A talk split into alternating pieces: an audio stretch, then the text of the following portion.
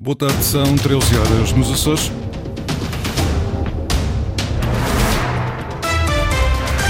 Vamos conhecer os destaques desta edição.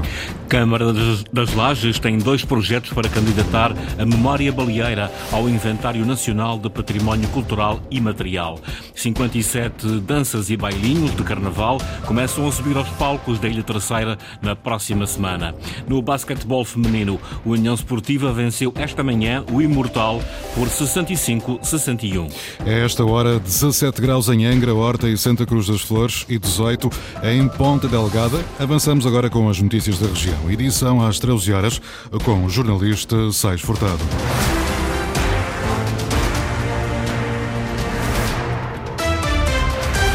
Câmara das Lajes prossegue trabalho para a candidatura da Memória Baleeira ao Inventário Nacional de Património Cultural e Material.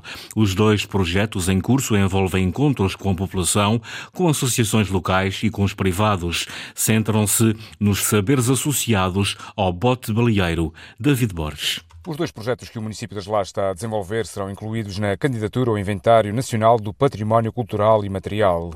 A candidatura desenvolve-se à volta dos saberes associados ao baleeiro, o que levou o município a promover encontros com as associações locais e também com os privados para absorver a memória baleeira do Conselho e tentar cativar as novas gerações. Os mais jovens eh, começam uh, não, não não, não estão a ter aquela motivação que há uns anos atrás uh, se encontrava e é uma forma também de garantir uh, as futuras uh, tripulações para estes botes baleeiros para que as regatas se continuem a realizar. Manuel Pimentel, vice-presidente do município das Lajes. No âmbito deste trabalho, o município já promoveu em várias freguesias encontros sobre o bote baleeiro e a participação tem sido surpreendente. Ao longo de todo este tempo em que se utilizou os botes eh, nas regatas, as Lajes apresentou-se sempre com muita participação. Daí esta reunião ter tido também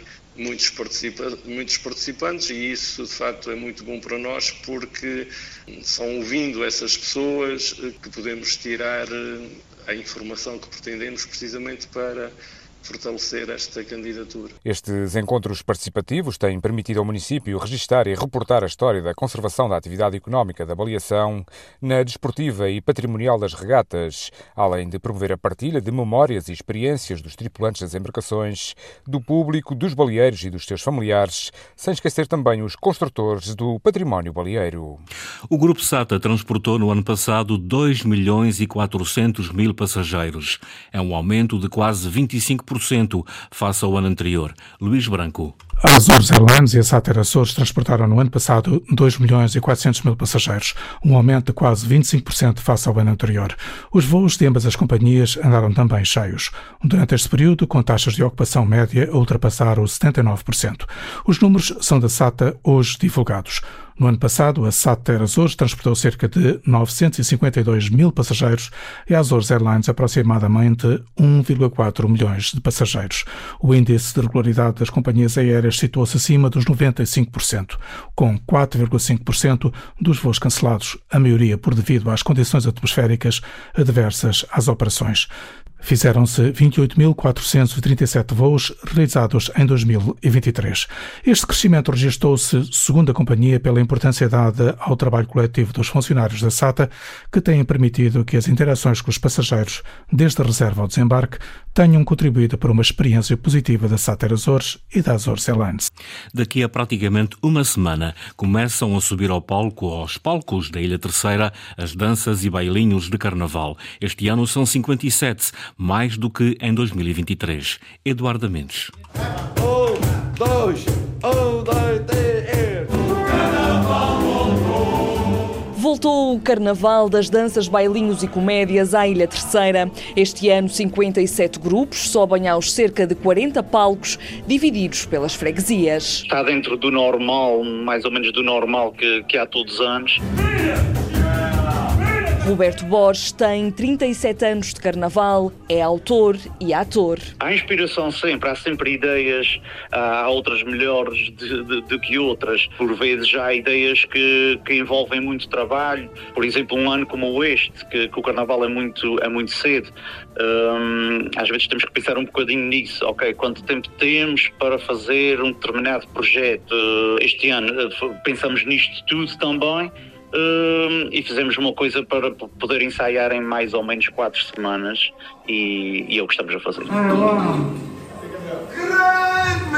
Sem dúvida que o Carnaval é, é, a maior escola de cultura que nós temos cá na ilha, eh, tanto na parte da representação, da escrita, na parte musical. A maior parte dos jovens iniciam a aprendizagem de um instrumento para sair no Carnaval, toda uma escola de cultura. E, e nós vemos isso nos dias de Carnaval, palcos cheios de jovens, há toda uma continuidade garantida e uma passagem de geração para geração. José Esteves trabalhou este ano com cerca de 15 grupos, entre autor de assuntos ou cantigas, uma entrega à tradição e à cultura que nem sempre é fácil de explicar. É preciso gostar muito para tirar do nosso tempo e gastar dinheiro para, para, para divertirmos as pessoas nas, naqueles quatro dias. É difícil porque isto só se percebe estando cá. As pessoas ficam a olhar para nós como tipo, esta gente não é deste mundo, é de um outro sítio qualquer. De 10 a 13 de fevereiro, o Teatro Popular e a música regressam aos palcos.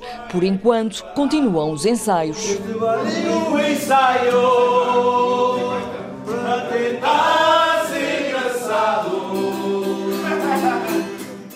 Na segunda Liga de Futebol, o Santa Clara não foi além de um empate a um golo frente ao Lanque Villeverdense, penúltimo classificado do campeonato. A equipa açoriana marcou primeiro por Vinícius, ainda na primeira parte. O empate aconteceu já na segunda metade, num golo de penalti apontado por Afonso Soares. Aos 92 minutos, o Santa Clara podia ter feito o segundo golo, mas Safira não conseguiu converter o pontapé de penalti. Na sala de imprensa, Vasco Matos, treinador do Santa Clara, assumiu que a sua equipa não merecia vencer o encontro. Não foi o resultado que queríamos e, e não, obviamente que hoje não estamos eh, contentes. Acho que não fizemos o, o jogo que queríamos, aquilo que, que, tínhamos planeado não, não aconteceu. Fomos uma equipa principalmente com bola, não conseguimos explorar os espaços que queríamos, não tivemos a paciência e a, e a capacidade para, para circular a bola e para criar mais situações. Acabámos por fazer o, o golo e aí depois ainda se notou mais essa, essa falta de, de clareza com bola. A equipa ficou intranquila no jogo. O Lank empatou o jogo por mérito próprio, porque trabalhou e jogou para, para isso. Tivemos a oportunidade de dilatar o, o marcador, de fazer o 2-1, mas não, não conseguimos. Mas hoje não, não merecemos ganhar o jogo, por isso temos que refletir. Não vamos aqui eh, também fazer uma tempestade num copo d'água, porque isto é futebol. Portanto, é sabermos reagir, olhar para o jogo, perceber o que é que não fizemos tão bem perceber o que é que aconteceu e o que é que não aconteceu e atuar. Enquanto equipa técnica, sempre o fizemos e o grupo tem que reagir de uma forma natural, obviamente. Hoje está toda a gente insatisfeita, mas os percalços fazem parte do caminho. Vasco Matos, treinador do Santa Clara. Ainda no futebol, este sábado é dia de Campeonato de Futebol dos Açores, uma jornada que tem jogo entre os líderes da prova. É a jornada que marca o meio do campeonato, que tem liderança repartida entre Operário e Lagense, equipas que se defrontam no João Gualberto Borges Arruda, na cidade da Lagoa. Para Bruno Vieira, treinador do Operário, este jogo pode ser decisivo. É o jogo cartaz da jornada, da última jornada da primeira volta. Claramente um jogo importante que pode ditar já alguma coisa, sendo um campeonato muito curto poder já ter três pontos de vantagem e confronto direto da maneira que o campeonato está, está moldado pode já ser algo significativo. E o Lajança é uma equipa muito organizada, com boas individualidades, muito boas individualidades, e temos estar muito atentos nesses aspectos. A estratégia é muito simples, ser rigorosos nas nossas ideias, nos nossos princípios, ser dinâmicos, saber os pontos que temos que explorar, procurar rentabilizar essas situações e poder alcançar os três pontos. Do outro lado, o Lagense, com o técnico João Abel Cruz, a não abrir muito o jogo. A estratégia eu não posso desvendar. Agora, em relação ao operário, é uma equipa com qualidade, muita qualidade hum, individual, eh, experiente, uma equipa madura, uma equipa hum, que domina bem, que domina bem os momentos do jogo cínica no bom sentido, não tem qualquer tipo de problema, por vezes, de, de dar iniciativa ao adversário, sente-se confortável em momentos de organização defensiva e explora muito bem o momento da transição ofensiva estamos preparados para isso. Sabemos que é um jogo também entre dois rivais, portanto será sempre um jogo diferente daquilo que são os jogos comuns. Temos uma estratégia bem delineada para isso, mas, eh, mas é um adversário com excelente valor. Para além do operário Lagense, a jornada fica também marcada pelo Praense Benfica Águia, São Roque Urzelinense, União Miquelense Vitória do Pico da Pedra, jogos que se realizam na tarde deste sábado. Para amanhã fica marcado o Sporting Guadalupe Angrense. Um trabalho do jornalista Carlos Rodrigues. Nas modalidades de pavilhão já há um resultado. No basquetebol, o União Esportiva venceu fora o Imortal por 65-61. A equipa feminina, orientada por Ricardo Botelho, mantém assim a liderança do campeonato. Vamos conhecer os restantes jogos deste fim de semana com o jornalista Henrique Linhares.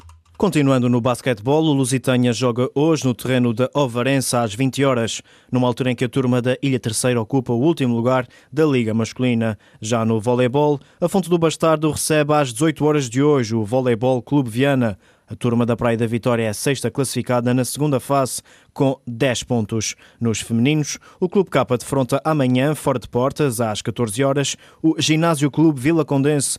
O conjunto orientado por João Corronha está no primeiro lugar da fase de manutenção. No Hockey em Patins, segunda Divisão Nacional Zona Sul, o Candelária desloca-se ao terreno do Passo de Arcos. O encontro tem início às 17 horas. Os picuenses estão na quinta posição, um lugar abaixo do adversário de hoje. Este fim de semana joga-se também para a Taça de Portugal de Handball. Nos 16 avos de final, o Sporting da Horta recebe hoje o Futebol Clube Gaia às 17 horas. E por último, no futsal, Barbarense e Lusitânia lutam pela subida ao principal escalão na fase de apuramento de campeão da segunda Divisão Nacional. As duas equipas têm três pontos ao cabo de dois jogos. O Barbarense tem partida hoje às 15 horas no Reduto do Marítimo e o Lusitânia joga amanhã fora contra o Famalicão às 13 horas e 30. Jogos das equipas açorianas nas modalidades de pavilhão este fim de semana. No basquetebol já é um resultado. O União Esportiva venceu esta manhã o Imortal por 65-61. Foram as notícias da região, edição das 13 horas com o jornalista Sais Furtado. Notícias em permanência, cores.rtp.pt e também no Facebook da Antena Açores.